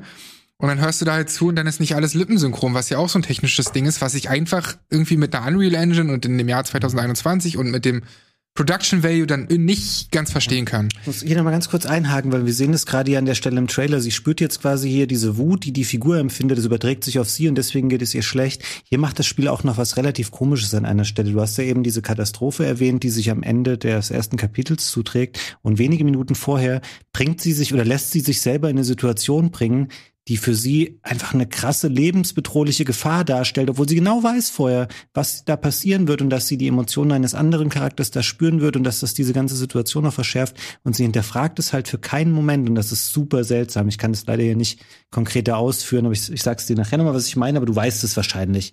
Aber das, da aber das, über diese, aber was, du musst da über was rüberlaufen ja. und dann denkst du so, ey, warum machst ja, du das? Du weißt genau, was. Aber das, was da jetzt wirklich passiert und äh, ja, das, mit den Steinen, davon, das, das sieht hier noch nicht. Unabhängig. Aber auch davor dachte ich schon, okay. das ist irgendwie komisch, dass du das gerade machst, weil du weißt doch um deine eigenen Fähigkeiten. Das ist dann nicht immer so ganz schlüssig in der Handlung, aber ansonsten schon Mm, finde ich es richtig gut, finde die Stimmung schön, die Charaktere gut, den Soundtrack echt überragend. Hey, wieder. Ähm, es müsste ja. noch mal zwei, drei Patches geben, die die Framerate ähm, ein bisschen pushen, die in den Cutscenes übrigens völlig okay ist. Die laufen so, wie sie sollen. Nur das eigentliche Spiel, da ist noch ähm, Luft nach oben. Ja. Wer weiß, ob es wie viel Technikpower sie da investieren konnten oder wie nicht. Ich wollte sagen, ist ja typisch für Telltale, aber die Dinger waren ja auch technisch recht mau.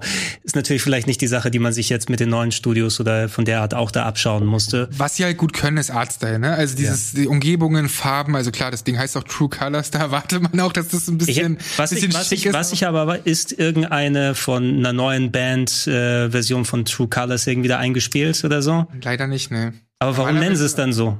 Gut, ja. Der beste Song von Cindy Lauper, was ja, soll das? Das True Colors bezieht sich auf die Fähigkeit. Das ja, gesehen, ist, aber rot, ein, ist aber auch ein fucking weltbekannter Song nochmal. Ja, Cindy Lauper, danke Phil Collins hat's dann gemacht. Ja, Phil Collins nicht so gut wie Cindy Lauper, aber Ich liebe auch den Phil Collins Song. Ich musste aber auch die ganze Zeit dran denken. Wie bei Tammy Y musste man dann auch schon die ganze Zeit an den Song denken. Die mögen sowas ganz gerne anscheinend. Nee, ich habe ich hab schon Bock drauf, aber bei so vielen Adventures, die in der letzten Zeit gekommen sind, ich glaube, ich spiele erstmal Great Ace Attorney durch, habe ich noch zwei, drei Fälle vor mir und dann nehme ich mir die 20 Stunden für 12 Minutes. Und es wird nicht langweilig, glaube ich.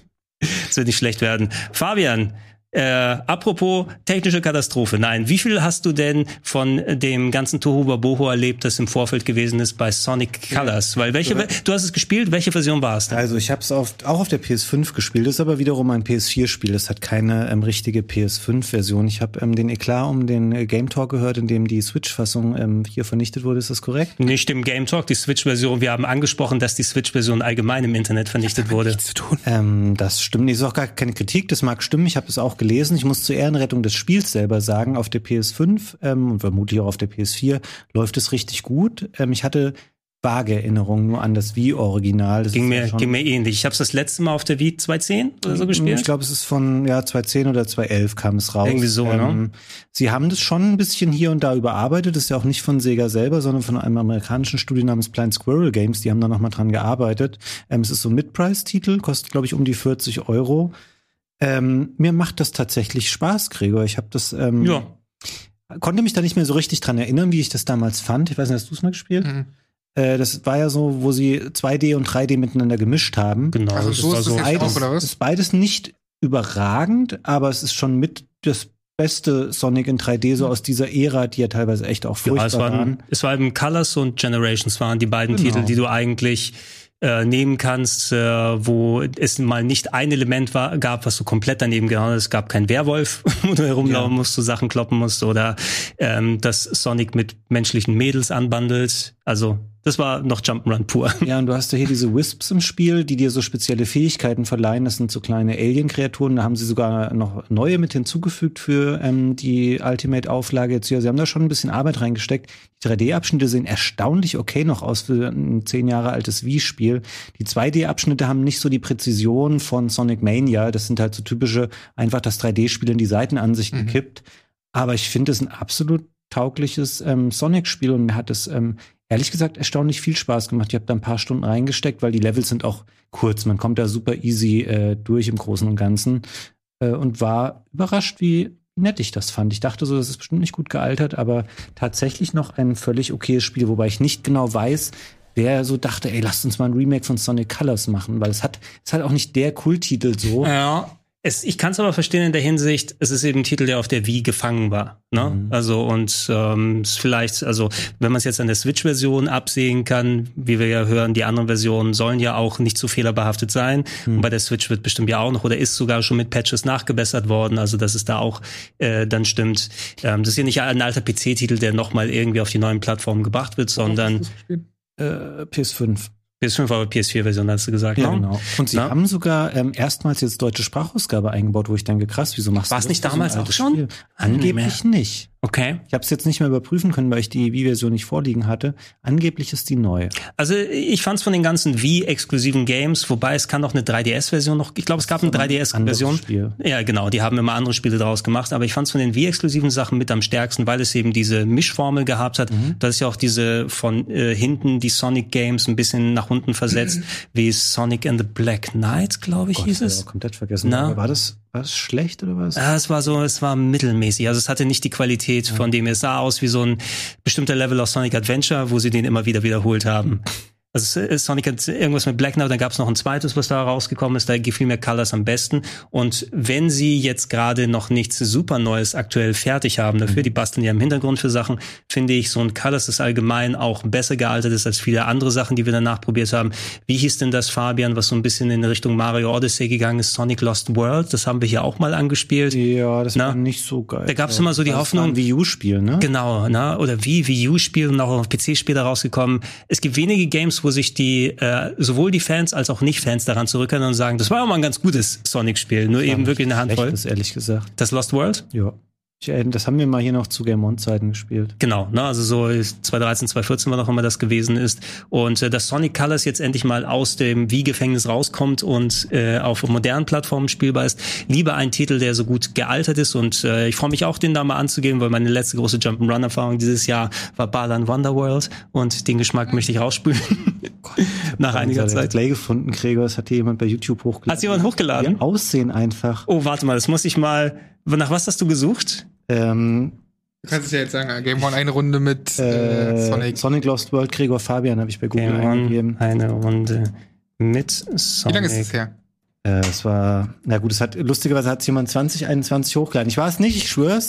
Es hat der Account Für diesen Moment. exklusiv hochgeladen. So, gucken wir mal. Alter, was geht? Großartig. Da hast oh, du mit, deinem, diese, mit, Saints, getragen, mit ne? deinem Saints Row Shirt. Gerne. Ich hätte, ich hätte fast den Hoodie heute angezogen. Den habe ich nämlich. Sagen, den hast du immer noch. Ja.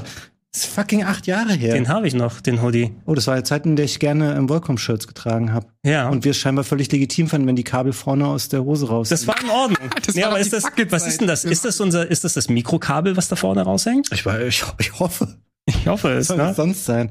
Das ist ja die grauere Haare als jetzt. Da hat die Natur ja was Erstaunliches geleistet. Einiges, ne? Das ist eigentlich kaum verändert, um ehrlich zu sein. Und guck mal, ja, ja. auch so, auch so ein praktischer Rahmen, damit es im Game One-Style ist, wo das halbe Bild verdeckt wird.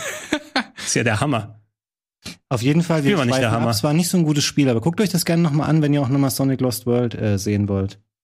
Windy Hill Zone 3.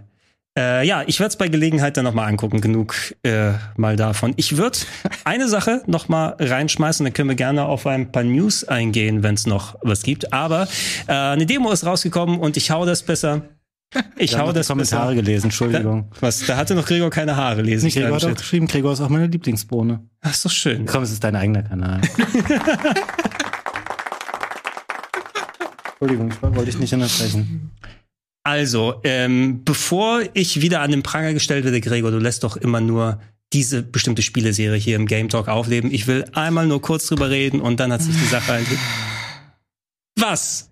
Game Talk existiert immer noch. Ich habe nicht das Format auch getötet. Okay. Damit. Aber Lost Judgment, die Demo, ist rausgekommen.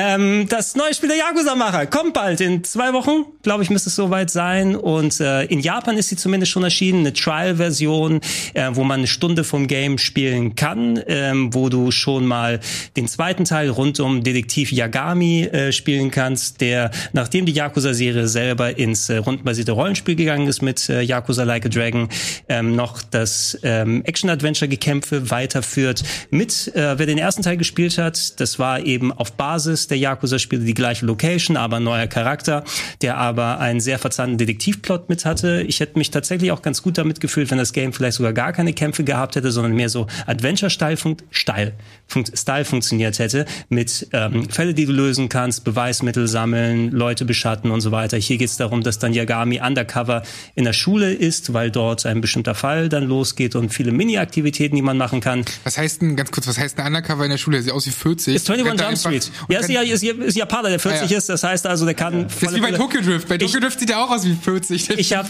ich hab keine Ahnung, weil so weit geht die Demo nicht. Da konntest du den Anfang spielen, wo du dich ein bisschen mit den Mechaniken vertraut machst. Ich muss sagen, es hat mir wieder sehr viel Spaß gemacht, nach den rundenbasierten Rollenspielkämpfen wieder auf die ordentlich auf die Nuss zu geben damit. Ähm, ich habe die äh, PS5-Version bei mir gespielt. Zwei Grafikmodi, einmal Fidelity, einmal ähm, mit 30 FPS, einmal mit 60 FPS, mit ein bisschen weniger Details, wobei ich spiele immer mit 60 FPS, wenn es passt. Und ähm, es schien mir zumindest in die Richtung weiterzugehen. Ich fand beim ersten Teil wirklich den Plot interessant, muss ich sagen, der mal ein bisschen in eine andere Richtung ging, mit Mordfällen lösen, ähm, inklusive Gags und Zitaten von Phoenix Wright zum Beispiel auch wieder mit dabei. Und das schien auch durchaus ein bisschen härter zu sein. Am Anfang von der Demo kann man eben so ein bisschen das Gameplay kennenlernen, ist mal wieder in der gleichen Stadt unterwegs, was ist mit den Charakteren seitdem passiert. Ähm, Macht Spaß. Äh, japanische Demo gab's for free. Kann sein, dass die mittlerweile auch in den anderen Stores da ist. Ähm, dass man sie mal ausprobieren kann. Man sollte, glaube ich, auch, man konnte das speichern in der Demo, wahrscheinlich auch den Save wieder mitnehmen. Und in zwei Wochen ist es soweit. Und wenn es da ist, werde ich nichts anderes spielen. Also tut mir leid, Tales of Arise. Wirst du alles liegen lassen. Werde ich das spielen können, Gregor, wenn ich ähm, noch nie Yakuza gespielt ja. habe. Aber einfach jetzt so das Spiel. Weil ich finde, was ich eben gesehen habe, das gefällt mir schon. Mhm. Wird es im Game Pass sein? Nee, ne? Im Game Pass sind die anderen danach reingekommen. Na, ich glaube aber Yakuza 7 zum Beispiel erst After the Fact, nicht zum Launch, oder? War das so? Weißt du das noch, Samuel? Ich weiß es nicht mehr, ey. Alles habe ich auch nicht auf dem Schirm, was Game Pass angeht. Aber die kommen nach und nach eigentlich, ne? Äh, deswegen gehe ich auch mal von aus, dass das kommen wird. Aber du wirst für diesen Teil sicherlich den ersten gespielt haben müssen, oder? Ähm, zumindest der Anfang von der, also wie ich die Demo erlebt habe, hat jetzt nicht den Ausgang vom Spiel vorher gespoilt, gespoilt, ne? dass man also storytechnisch, man wird eh wieder mit den Charakteren vertraut gemacht, Detektivagentur, Aufträge, die man bekommt und so weiter. Äh, wenn du Bock hast, Fabian, auf so ein bisschen Open World Action Adventure mit Detektivstory, mit Fällen, die gelöst werden können, aber du hast gesehen mit viel Krimskrams, die man nebenbei machen mhm. kann. Da äh, es gibt äh, äh, einen kompletten Master System Emulator, der drin ist. Der hat nämlich in seinem Büro ein mhm. Master System stehen, der ähm, so wie ich sehe, konnte sogar von den Features besser ist als viele andere Verkaufssimulatoren. so da wirst du acht Master System Spiele inklusive Alex Kit zum Beispiel da zocken können okay. und äh, anderen ähm, Krimskrams, der dabei ist. Ähm, ich freue mich schon sehr drauf. Ich werde also falls es noch was Interessantes zu sagen gibt, wenn ich die finale Version habe und durch habe, dann werde ich das noch ergänzen. Aber das soll es mal dazu gewesen sein. Da habe ich meine Schuldigkeit getan. So Leute, wenn wir noch ein bisschen Zeit haben, ich glaube, den Großteil oder die Games, wo wir groß quatschen können, haben wir besprochen. Ähm, reden wir ein bisschen über die aktuellen Sachen, die sich noch ereignet haben. Äh, Fabian, hast du den PlayStation Showcase live geschaut? Hast du den nachgeholt ähm, oder hast du punktuell die News nur aufgenommen? Live geschaut. Sehr cool. Wie, wie fandest du den? Hast du den, hat er, hat er dir Spaß gemacht? War der informativ? Ganz kurz, ich will nur sagen, hm. das habe ich nämlich anhand von Freunden gemerkt, dass das eine ganz andere Erfahrung ist, wenn man live schaut, weil, weil du weißt ja vorher nicht, dass so ein Wolverine angekündigt wird. Nee. Und sobald du dann aber na, erst nach der Show guckst, ja. guckst du auf dem PlayStation YouTube-Kanal und siehst natürlich jeden einzelnen Titel schon und bist von Kotor oder Wolverine nicht angesprochen oder, oder nicht überrascht. Deswegen ähm, würde ich nur sagen, guckt live, Leute.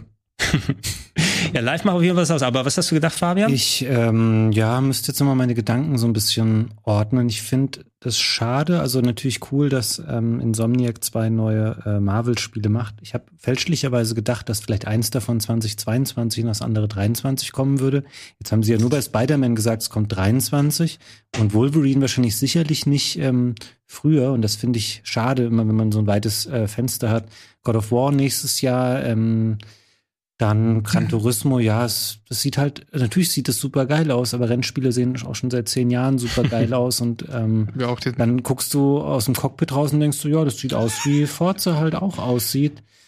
Ähm, ansonsten, ja, KOTOR Remake, ähm, cool, wenn man darauf äh, steht. Ähm, ich weiß irgendwie auch nicht. Also natürlich hatten sie am Ende alle ihre coolen, was, sind, was hatten sie dann am Ende für Spiele? Das war ähm, God, of, God of War Gran Turismo, was hat, die hatten noch irgendwas ganz. Also God of War, Gran Turismo, die Spider-Man Wolverine hast du erwähnt, Alan Wake Remastered wurde da nochmal ja. speziell angekündigt, das KOTOR Remake, ja. ähm, dass es kommt, plus jede Menge Kleinkrams auf PC, die Uncharted Collection ja. dass die dann nochmal dazu kommt.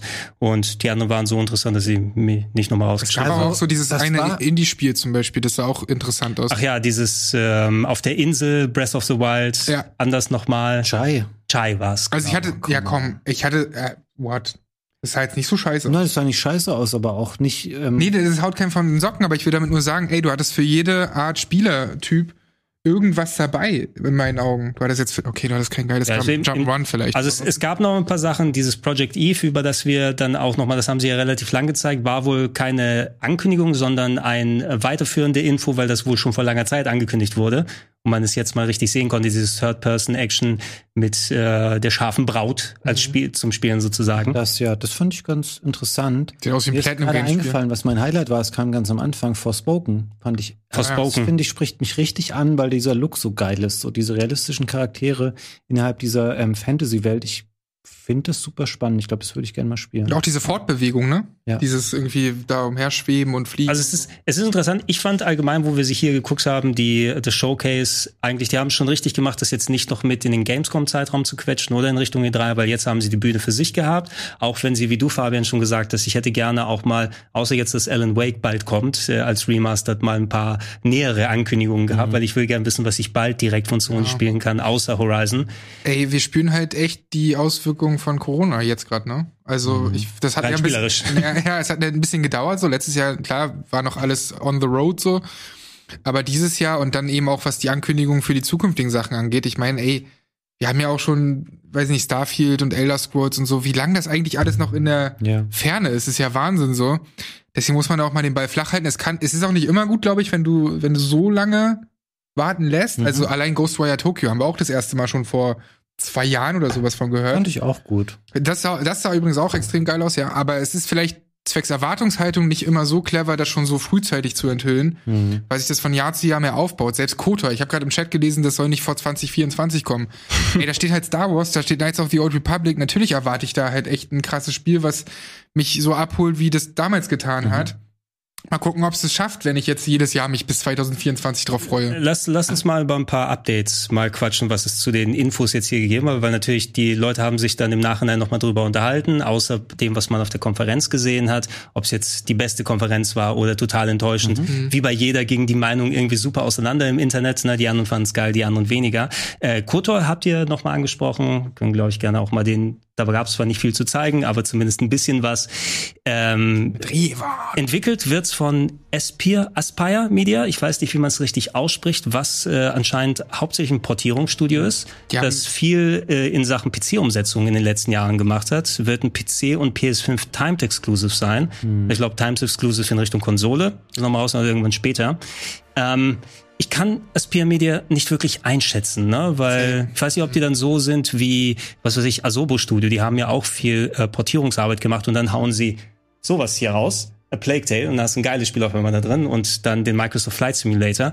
Ähm, ihr könnt im Chat gerne mal sagen, was sind denn originäre Spiele, die Aspire Media gemacht ja, hat? Ich glaube fast gar keine. Ich kenne die ganz gut, weil ich ähm, ja schon lange einen Mac habe und ich habe es gerade auch nochmal nachguckt, dass ich jetzt keinen Quatsch erzähle. Die haben sehr viele Jahre ähm, PC-Titel für Mac mhm. portiert und das auch immer ganz gut gemacht. Aber ansonsten als eigenständiges Studio kann man die, glaube ich, sehr schwer. Ja, haben die nicht auch Jedi Knight für Switch und so portiert? Bestimmt, ja. Ich glaube, die waren das auch.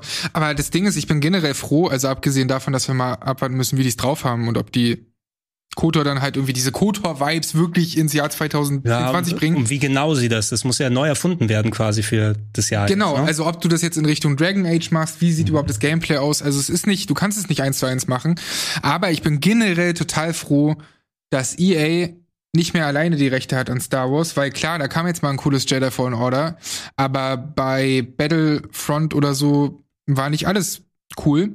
Und deswegen, also deswegen bin ich halt einfach froh, das weiß ich nicht. Ubisoft macht ein Star Wars Spiel, EA macht Jedi Fallen Order 2, wie man ja hört. Aspyr darf, äh, darf Knights of the Old Republic machen. Davon können wir eigentlich alle nur profitieren, glaube ich. Ja, ich bin gespannt darauf. Ich hoffe, dass wir eine positive Überraschung in der Hinsicht äh, dann sehen, dass Aspire Media, wie auch immer die man die ausspricht, äh, dass sie uns damit was Coolem dann überraschen werden, auch wenn es ein bisschen länger dauert. Ähm, hm? Noch ganz kurz, ich wollte nicht, dass der Eindruck entsteht, ich fand es schlecht oder so. Ich fand es gut, fand es völlig ähm, solide, es ist ein okayes Showcase. Ich glaube, dass ähm, so in, echt in den ein, zwei, drei Tagen davor ist so ein krasser Hype entstanden und dann haben alle gesagt, oh, die haben jetzt ein Jahr lang keinen richtigen Dings mehr, äh, richtigen Stream mehr gemacht und deswegen waren die Erwartungshaltungen dann so äh, groß und das hat es vielleicht nicht ganz eingelöst. Es war schon alles gut, bis auf ein, zwei Ausnahmen zum Beispiel, dass sie halt ähm, GTA 5 zeigen und dann okay, neuer Trailer, geil, aber eigentlich wollten sie damit nur die News verkaufen, dass es halt irgendwie ein halbes Jahr verschoben wird, was Ja. auch krass ist, weil das Spiel ist so alt und es sieht nicht so relevant Hat überarbeitet übrigens, ich glaube, irgendwie zu 80 bis 90 Prozent Daumen runter bei YouTube die ganzen Videos bekommen. Ne? Ja, weil auch GTA, ey, so toll das ist irgendwie, es geht uns allen auf den Sack, glaube ich, ins Oder wir wollen doch, wir wollen eigentlich nur, naja, wir Aber- wollen, wir wollen GTA 6 oder zumindest jetzt mal ein Update zu diesen Remakes. Ja, genau. Ich hätte gedacht, dass das die Einleitung ist. Jetzt werden übrigens die Remakes von drei Ja, bis Hat der einen Termin? Ach so, das meinst du? drei bis San Andreas. Die sollten ja in der Unreal Engine neu Jetzt gemacht hast du werden. noch nichts gesehen, so. Ja, Und, und, ähm, auch wenn es vielleicht nicht der liebste GTA-Teil von allen Leuten ist, aber bringt man eine neue Version von GTA 4 raus mit allem drum und dran, dass ich auf einem modernen System außer dem PC spielen kann? Das finde ich mal cool. Ich weiß nicht, ist die abwärtskompatibel auf PC, äh, auf ähm, Xbox, meine ich? Weiß ich nicht, aber ich brauche es eigentlich nicht. Aber generell muss man, also ich würde es auch unterstützen, was du sagst, Fabian, weil man auch immer noch nach wie vor nicht so richtig dieses Next-Gen-Gefühl hat, wenn man hört, dass ein God of War Ragnarök auch noch für PS4 kommt und das eine ganze Weile so weiterlaufen wird. Ja, gibt Ausnahmen, Deathloop kommt nicht mehr für P kam jetzt nicht mehr für PS4 und so. Aber es ist doch, es hält sich in Grenzen, was, was dieses Next-Gen-Only angeht. Ja, es ist alles, alles noch durch, durchgemischt. Da werden wir ab 2023 wahrscheinlich die richtig großen Next-Gen-exklusiven Sachen sehen. Äh, kurz zu Wolverine, um mal darauf nochmal zurückzukommen, so viel gab es nicht dazu zu sehen. Es gab eine Meldung vom Creative Director, weil nochmal Diskussion äh, um das Spiel entstanden ist. Es wird ja wohl von dem Team gemacht bei Insomniac, die auch Miles Morales gemacht haben. Und da ist bei einigen die Annahme gewesen, oh, wird es auch ein in Anführungsstrichen kleineres Spiel? Also wenn jetzt Marvel Spider-Man das große umfangreiche Game ist, weil ähm, es war ja, ich meine, wenn du Miles Morales gegenüber Spider-Man vergleichst, war ja ungefähr die Hälfte der Spielzeit, will ich sagen. Wobei ich Miles Morales auch bevorzugt habe persönlich, weil es ein schönes, tightes Ja. Erlebnis gewesen ist und dich nicht zu viel dann mit ähm, Kleinkrams damit beschäftigt hat. Ähm, der Creative Director hat sich gemeldet und gesagt, nein, das wird ein vollwertiges Spiel, wenn es auch immer mal kommen wird. Und es wird einen mature Jo. Tone Jo. haben. Also es wurde jetzt nicht gesagt, okay, das kriegt ein M-Rating oder es wird volle Splattergewalt da sein. Aber es, muss, es will. Es muss geschnetzelt werden. Sorry, Naja, aber, sonst ich- will, ich also mein, guck dir- Mature Tone muss das nicht unbedingt bedeuten, ne? Ja, ich weiß. Und du hast ja auch gemeint, so, ey, natürlich ist es ein sichererer Punkt, das zu verkaufen als ab 12, weil du dann mehr Spieler und Spielerinnen erreichst.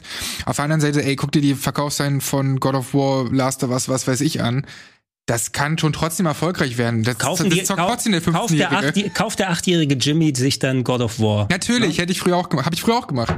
Mit God of Der achtjährige 2. Sandro hat sich das fucking, gekauft. Äh, naja, Gab's da schon God of Wann War? kam God of War 1 raus? 2005, will ich sagen. Ja, guck mal, da, na gut, da war ich elf. Aber trotzdem, but still, da habe ich mit elf, habe ich trotzdem schon God of War gespielt. Das erklärt einiges. Nein, aber ich, also ist ja mittlerweile, was Superheldenfilme angeht, es gibt ja mittlerweile auch den Markt für solche Erwachsenenfilme, dass du auch ruhig Splatter mit reintun kannst, ob es jetzt The Suicide Squad war oder im Speziellen die Deadpool-Sachen, wo auch nicht die Studios so scheu sind und bei den Superheldenfilmen sagen, oh, die müssen auf jeden Fall auch die 13-Jährigen ansprechen, bloß keine Gewalt zeigen, ne? Blade muss für alle funktionieren und so weiter. Es geht, ich weiß nicht, ob es bei den Spielen schon angekommen ist, weil Mature Tone muss jetzt nicht heißen, dass du solche, ich würde gern wirklich harte Splattergewalt bei einem Wolverine-Spiel Ich haben. will das sehen, was man in dem Film äh, Logan sieht. Genau, Logan würde ich da gerne haben. Ins Gesicht und was ich. Ich, es soll sich wie Metal Gear Rising Revengeance spielen eigentlich. Mhm. Na, also nicht exakt das Gameplay, aber der Gewaltgrad muss dann, weil das den Charakter ausmacht. Und wenn ich weniger jetzt bekomme, nur okay, dann slash ich ein bisschen und ich sehe rote Wolken, das ist der Mature Tone. Das wäre noch nicht alles für mich, muss ich sagen. Es klingt ein bisschen blöd, aber der Unterschied ist einfach, mit zwölf kommst du nicht in The Suicide Squad rein ins Kino. und es ist, sind wir mal in der Realität, es ist halt leider so, In dass Amerika- natürlich na gut, in Amer- auf in jeden Amerika Fall an, schon, an, ne? an ein ab 18er Spiel In kommen. Amerika in Begleitung der Eltern. Na, hier müssen es die Eltern nur für dich kaufen. Das ist ja PG-13, Parental Guidance. Ah oder ja, so. okay. In dem Kontext habe ich noch hier die ähm, Randinfo. God of War erschien in Deutschland erst im Mai 2006, fast Wirklich? ähm, deutlich mehr als ein Jahr nach äh, dem Release in den USA. Wisst ihr noch warum? Ähm, für die Äh, deutsche Synchro? Nein, die USA Kam die PS2 so spät der eine Altersfreigabe verweigert. Und Oh, wurde verweigert so lange verschoben, bis es dann im Mai 2006 dann doch noch veröffentlicht werden konnte und hat dann, glaube ich, in USK 18 bekommen. Und ich habe mich Okay. mit 12 daran gesetzt. Müssen wir mal gucken, was die da alles rausgestrichen haben. Wahrscheinlich die Quicktime-Sex-Szenen oder so. Es wurde eine Szene abgeändert, das würde jetzt aber länger dauern. Oh, ich weiß aber, ich weiß welche, wo du den Typen, der im Käfig Oh ja. ist, verbrennen lassen Richtig. musst. Ah ja. Na? Stimmt. Das ist die Szene, die Das muss, das muss dir auf jeden Fall sein. Tor ist fett. Wer hätte das gedacht? Meine Güte. Können wir mal auf den Laptop hier kurz schalten? Skandal! Der- Skandal in God of Warheim. Den gab's doch schon bei Endgame als äh, dicke Version. Naja, das sowieso, aber ähm, jetzt noch mal rumgegangen, Thor wird ja eine signifikante Rolle in God of War Ragnarök spielen. Er war ja eigentlich auch, ich glaube, da greift man nicht zu viel weg, wenn man sieht, dass er jetzt hier dabei ist. Er war ja die Post-Credit-Scene im letzten God of War. Ne? Das muss doch so gewesen sein. Ne? Man, man, Ja. man hat das Spiel durchgespielt und auf einmal, oh, was geht denn hier los? Wir gehen vor die Tür und da gibt's die geile Szene, so wie im ähm, Western, ne, der macht so hier, da steht eine Gestalt und macht dann kurz die Jacke weg und da ist der Hammer, der dann herumblitzt. Sag ich, geil, will ich alles spielen, wenn es jetzt soweit ist. Aber das Internet regt sich auf, Thor ist nicht der muskelgestillte Chris Hemsworth, sondern er hat die schöne Wohlstandsplauze. Das jemand Internet. auf drüber? Ja, natürlich, das Internet, irgendjemand regt sich im Internet Weißt du, immer auf. sich auch aufgeregt wurde? Dass diese Szene, wo Kratos in dieses Boot steigt, eins Mhm. zu eins die gleiche Animation ist, wie in dem God of War, das jetzt zuletzt erschienen Oh, ist. so das Wo ich gleiche sag, Spiel. Ja, komm, Fabian. Das ist doch nicht schlimm. Wenn, wenn, wenn, wenn die das auch noch neu machen, dann warten wir Ich noch hab drei Jahre gefragt. länger. Du sagst, ich finde es nicht schlimm. Nö. Ich finde es eher überraschend, dass man sich darüber wundert. So. Natürlich werden die bestimmte Sachen Das sah wieder aus, würdest du sagen, man- ja, ist ja auch ein Nee, Problem. wenn man, wenn man ehrlich ist, das alte God of War sah halt so verdammt gut aus und sieht es heute auch noch, Mhm. egal ob auf PS4 oder PS5. Ich weiß nicht, was da ehrlich gesagt erwartet wird, was für ein Quantensprung jetzt ähm, der zweite Teil darstellen soll. Und es ist immer noch Multiplattform. Also es, wir haben ja auch schon vor langer Zeit gesagt, dass es auch auf PS4 kommen wird. Und ähm, viele PS4-Sachen, wenn du sie allein auf der PS5 abspielen lässt, mit den PS4 Pro-Verbesserungen, mittlerweile mit neuen Patches, ich finde, da kann man also God of War Ragnarök nicht wirklich einen Strich draus drehen. Ich freue mich sehr drauf. Du bist ja richtig abgegangen, Sandro, als der Trailer gekommen ist. Ey, also wie gesagt, für mich war in dem Jahr auch nur Red Dead Redemption 2 noch mal irgendwie drüber. Das hat mir noch mehr gegeben. Aber ich finde God of War, ey, wenn man eine Marke so zurückholt und dann es aber schafft mit einem ja schon ganz anderen Gameplay und dann auch diesen Twist, dass dass es halt nur ein One-Shot die ganze Zeit ist, dass du wirklich in der Game Direction quasi die ganze Zeit einer Kamera folgst. Das war für mich einfach mindblown und das war wirklich was, wo ich dachte, Alter, wie geil ist das? Ich habe das, ich das hab sind nicht nur zuletzt, neue ich Ideen, hab zuletzt ein Video gesehen. Na gut, so neu sind die nicht. Sag, äh, sag Hallo zu Dead Space. Ne? ja, Aber ich, ich habe zuletzt ein Video gesehen, wo die gezeigt haben, wie scheiße der One-Shot eigentlich war von God of War. Dass der in anderen Spielen besser gelöst wurde. Ich muss mal, mal gucken, wo es ist, aber, aber warum? Es war wo die irgendwie so, super aufgegangen. wo die, wo die super, die, super, kün- wo die super künstlich dann irgendwie versucht haben, okay, anstatt äh, wir müssen die Kamera in einem One-Shot halten und jetzt stehst du zehn Minuten von der Theke, wo du mit kleinen Zwergen redest und das cinematisch nicht so cool ausschaut. ja, Irgendwie, irgendwie sowas. Also mal sehen, ob ich das, das Video noch finde. Also bei mir hat das auf jeden Fall ähm, der Immersion gedient, wie man da so schön sagt. Dass ich da wirklich irgendwie. Also das ging mir jetzt übrigens wieder so, bei Lost in Random, glaube ich, war das. Nee, bei Life is Strange. Bei Life is Strange gibt's auch so Schwarzblenden und so. Und das reißt dich halt voll raus aus so Szenen, wo du halt gerade drin bist, wo du emotional gepackt bist. Und dann musst du irgendwie so zwei, drei Sekunden, das ist nicht viel, aber musst du halt kurz warten, bis halt die neue Szenerie gestartet wird. Und das will ich einfach nicht mehr haben. Deswegen das in ein Take zwischen Gameplay und Videosequenzen für mich wesentlich besser funktioniert hat bei God of War. Gut, ich freue mich auch sehr drauf, hab voll Bock. Mich hat's überrascht damals, dass es tatsächlich so ein bisschen in Richtung Metroidvania gegangen ist, ne, von der Struktur her. Das so ein bisschen so mit der Hub-Welt, mit dem Rumherumfahren. Ähm, auch das Einzige, wo ich noch zweimal drüber nachgedacht hätte, wäre eben, also wir sind ja jetzt wohl schon ein bisschen später, ne, Atreus hieß er, oder? Ich will mal Atreyu sagen, ne, aber das ist ja, Atreus, At ja. ja, Atreus oder Atreyu ist ja ähm, hier unendliche Geschichte. ähm, Da wissen wir auch schon, wer er ich, eigentlich ich, ja, äh, ist, ich möchte keinen weinerlichen Teenager die ganze Zeit begleiten. Ich hoffe, dass es dann nicht so das ganze Spiel über ist. ist. Ey, kleiner Spoiler, irgendwann kämpfen die sowieso gegeneinander. Vielleicht kriegt er später sein eigenes Life is Strange Spiel. ja. Du? Oder, Life is strange. oder Eigentlich war ich ein normaler Teenager, aber mein Vater war ein Rachegott. Was ist seine spezielle Fähigkeit dann? Was von, Von Atreus dann bei Life is Strange. naja, es, er hätte einige Fähigkeiten, aber da würden wir, glaube ich, zu viel von God of War 1 von 2008 spoilen, oder? Wenn wir, also, es ist ja schon klar, wer er ist. Eigentlich. Mir nicht, aber ich bin Nee, auch in dieser Geschichte nicht so drin. Ich Also- laufe da nur durch und hau alles kaputt, ehrlich achso, Ich wollte gerade sagen, du hast es durchgespielt. Hallo. meint ihr, wir kriegen eine neue. Waffe? Gar nichts mehr. Da, neben der Axt und den Chaosklingen? Dass man noch mehr kriegt? Ja, Muss- vielleicht irgend so eine dritte Waffe oder Das so. wäre lame, wenn nicht. Ich will, ich will das Chakram von Xena haben. Wisst ihr noch, wie ich beim letzten gespoilert habe in meinem Ja. Review-Video, welche Waffe man bekommt? Dann mussten wir das Video wieder offline nehmen. Mussten wir es wirklich offline nehmen? Soll nie wieder veröffentlicht. Ich Ich wollte hatte so ein schönes okay. Review-Video gemacht. oh Mann. Du Das- weißt für einen Aufwand. Okay. Ich, da, ich dachte, es war nur bei New Game Plus oder so. Das da das. Äh, Nee, nee, das war eine Nee, nee, das war ein eigenes Re äh, Review-Video. Wahrscheinlich hat das aber auch Reboot zum Fall gebracht dann. ja. Also ihr beide seid schuld, oder was? Ja, zum einen irgendwie Yakuza jede Woche und dieses God of War Video. Es war ein wunderbarer acht Folgen Reboot, die wir produziert haben. Haben ein paar Folgen mehr. Ähm, Fabian Sandro, wir haben es tatsächlich schon ans Ende gebracht. Ähm, ich danke euch für die vielen Infos und vielen Eindrücke, die ihr mitgebracht habt. Wir danken euch natürlich auch da draußen für das fleißige Zuschauen und auch den fleißigen Support im Supporters Club, der solche Formate wie die hier möglich macht. Ähm, schreibt gerne in der YouTube-Fassung noch mal rein eure Empfehlungen, was die dritte neue Waffe bei God of War sein soll. Im Chat hatten wir schon Shotguns hier zum Beispiel, Kettensägen habe ich hier irgendwo noch gesehen, also was auch immer. Shot of War habe ich gesagt. Shot of War War noch nicht zu Ende gedacht, der Gag. noch nicht, aber da reifen wir noch mal ein bisschen drauf. Ja, ähm, ansonsten wünschen wir euch noch viel Spaß mit den anschließenden Programmen. Wir sehen uns, ich glaube in der Runde nicht direkt nächste Woche wieder, aber bei bin wieder Zeit. da. Gerne, Fabian ist dann wieder da. Ich bin wieder da und noch jemand, der uns begleiten wird. Und äh, Sandro, du kommst einfach das nächste Mal wieder. ja, bis in drei Wochen oder so. Aber guck nächste Woche auf jeden Fall rein. Mach das. Wir sagen Tschüss. Ciao.